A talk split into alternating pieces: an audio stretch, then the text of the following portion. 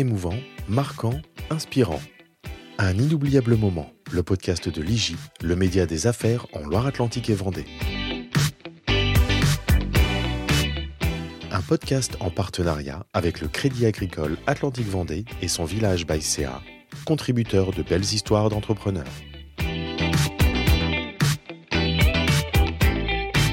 Bonjour à toutes et à tous et bienvenue pour un nouvel épisode du podcast de l'IGI.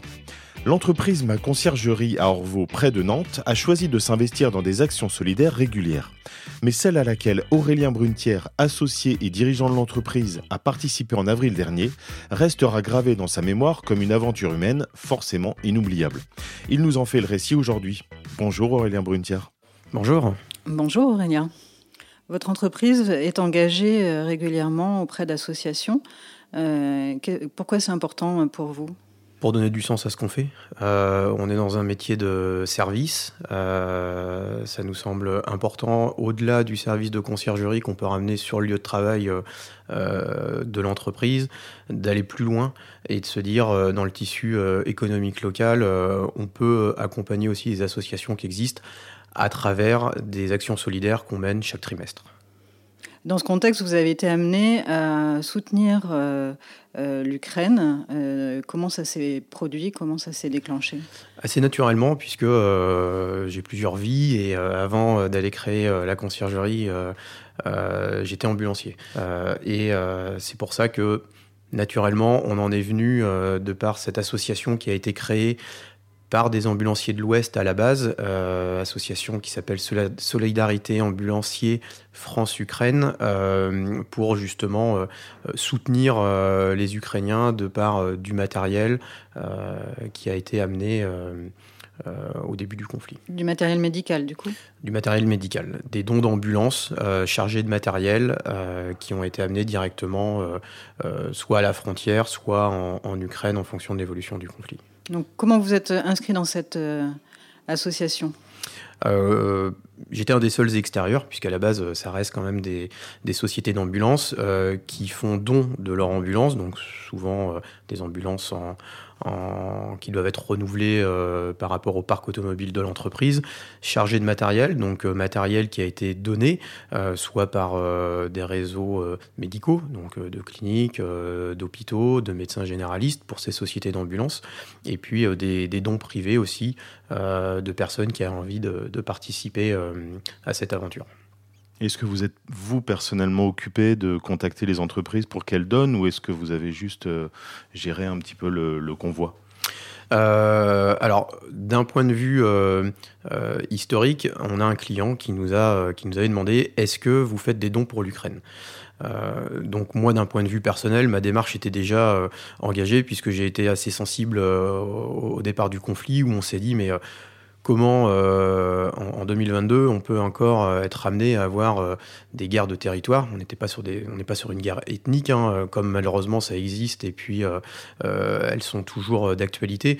Mais là, on était vraiment sur une guerre de territoire aux portes de chez nous, aux portes de l'Europe. Donc ça m'a touché et je me suis dit, faut agir. comment aucune idée euh, à l'époque. Et puis euh, j'ai vu cette association qui s'est créée et je me suis dit je veux en être. je veux en être, je ne sais pas comment, mais euh, j'avais envie d'y participer. Et vous en avez profité pour faire une collecte euh, auprès de vos clients. Exactement. et c'est à ce moment-là où euh, on a répondu favorablement à, notre client euh, qui nous a demandé d'organiser ces, dons pour l'Ukraine avec une liste précise de, choses qui étaient demandées puisque de nombreux dons avaient déjà été mis en place et puis bon, il y avait plus besoin de, certaines choses que d'autres. Donc on, a communiqué en ce sens et puis on s'est dit bah, autant communiquer chez tous nos clients puisque euh, nous, dans notre process, chaque mois, on a une offre mensuelle et chaque trimestre des actions solidaires. Et dans ce cadre-là, on s'est dit, euh, euh, ça rentre dans, cette action solidaire et autant en profiter. Et en plus, bah, ces dons-là, on a pu les charger dans une des ambulances que, j'ai convoyées pour encore donner plus de sens et de dire, voilà, on a emmené le matériel que vous nous avez donné et on sait où, jusqu'où ça a été. Et finalement, combien d'ambulances faisaient partie du convoi? Au total, 28. Au total, 28 ambulances. C'est conséquent. C'est conséquent, c'est pas neutre. Déjà, nous, euh, trois ambulances, euh, bon, c'était pas trop compliqué euh, sur l'autoroute entre, entre Nantes et Colmar, mais c'était assez amusant parce que, évidemment, on avait mis des, des, des, des, autocollants, des stickers pour, par rapport à l'association qu'on voit France-Ukraine, etc. Et c'est vrai que sur la route, bah, des gens nous doublaient, nous klaxonnaient, nous disaient merci c'était c'était amusant et hum, on commençait à prendre conscience en fait de, de l'action, euh, même si pour nous c'était complètement naturel et, ça l'est toujours, mais de se dire euh, c'est amusant. Les gens, euh, les gens de par de par un pouce levé s'identifient, participent aussi à, à, ce qu'on voit là. Et donc concrètement, combien de temps mettent 28 ambulances pour arriver jusqu'en Ukraine? Environ trois jours. On est parti euh, donc euh, le, jeudi en début d'après-midi pour arriver le dimanche euh, fin de matinée à la frontière. Quand vous êtes arrivé en, Ukraine, vous êtes arrivé où? À quoi vous vous attendiez? Et quelle a été la réalité? Euh, alors quand nous sommes arrivés euh, à, la frontière, je pourrais pas vous donner le nom exact puisque c'est euh, imprononçable, mais voilà, on était à un poste frontière et on avait vraiment l'impression d'être dans un épisode de la guerre froide où c'est un vieux pont en bois qui est dont, une rivière bouillonnante passe en dessous, avec d'un côté la Roumanie et, de l'autre côté l'Ukraine. et là, on avait l'impression voilà de se retrouver dans, dans, dans la télévision, dans ce qu'on voit au quotidien au, JT avec euh, euh, les tentes pour accueillir euh, les réfugiés, une une atmosphère vraiment pesante et lourde, avec un flux migratoire beaucoup moins, beaucoup moins important que lors du premier convoi, comme ça nous avait été rapporté, puisque je, n'y étais pas, mais quand même avec malheureusement des déplacements de population encore en place, et puis donc des, des gens qui traversent cette frontière en voiture pour les plus fortunés, avec, euh, avec les enfants évidemment, puisque les hommes n'ont pas le droit de sortir euh, du pays.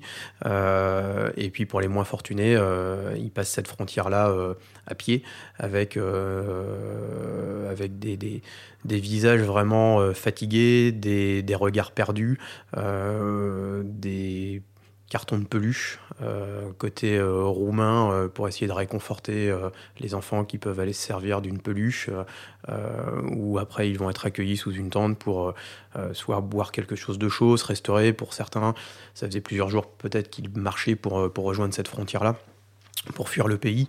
Et puis, euh, et puis un, souvenir quand même euh, assez marquant, c'est euh, voilà, cette petite fille qui passe la frontière avec sa maman et, la grand-mère, et, la grand-mère qui s'effondre au moment du passage en, de son arrivée en Roumanie, mais pas qui s'effondre de, de, joie d'avoir quitté le pays, mais plutôt de se dire mais qu'est-ce que je fais ici? Qui a certainement dû laisser mari, enfant peut-être malheureusement mort au combat ou sous les bombes. Euh, et c'est là où on prend encore plus conscience de, d'où on est et, de la chance qu'on a d'être dans un pays euh, en paix. Du coup, une fois arrivé à la frontière, est-ce que vous êtes resté du côté romain Vous avez pu traverser? Vous avez été accueilli par qui? Alors, sur ce deuxième convoi, les femmes ukrainiennes ont traversé la frontière, puisque Seules les femmes peuvent sortir du, pays euh, et les enfants.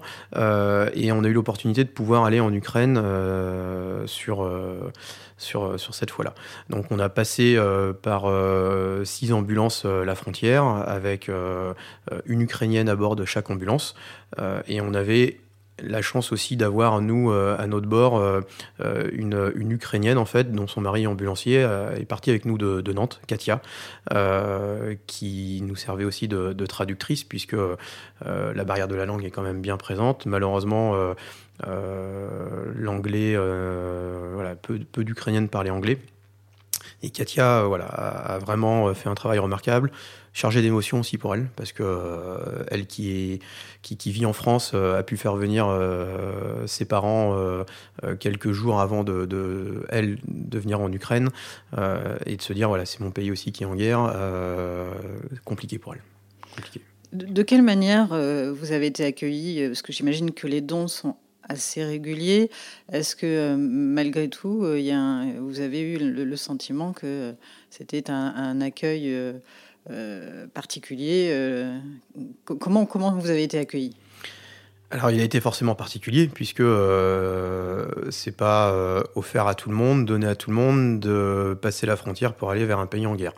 Donc même si on est resté de l'autre côté de la frontière, on n'a jamais été en danger de quoi que ce soit, puisque les, frontières ne sont pas bombardées, mais on se retrouvait confronté à, une réalité malheureusement où on nous met un tampon sur notre passeport de, l'Ukraine, euh, donc on a été euh, stationner les ambulances euh, à, proximité, mais toujours avec ce flux de personnes qui quittent leur pays, qui fuient leur pays.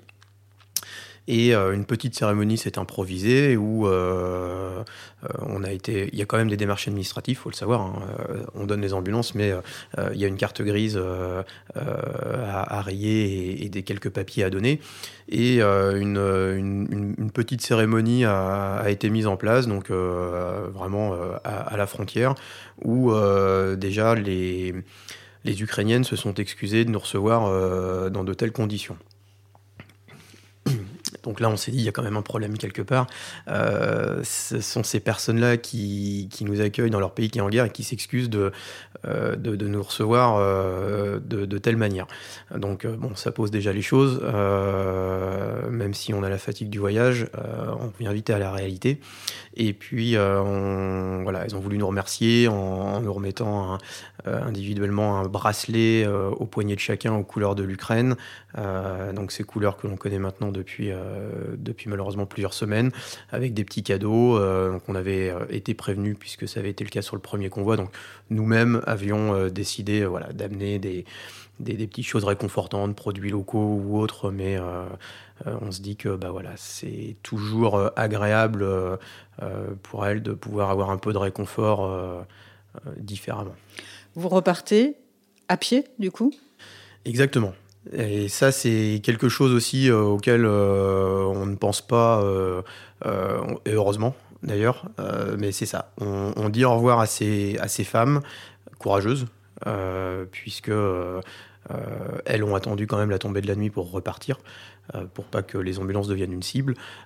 et nous, on, se mêle au flot des, des, Ukrainiens qui quittent leur pays pour avoir ce deuxième tampon euh, que l'on montre aux soldats euh, au moment de, repasser la frontière à pied.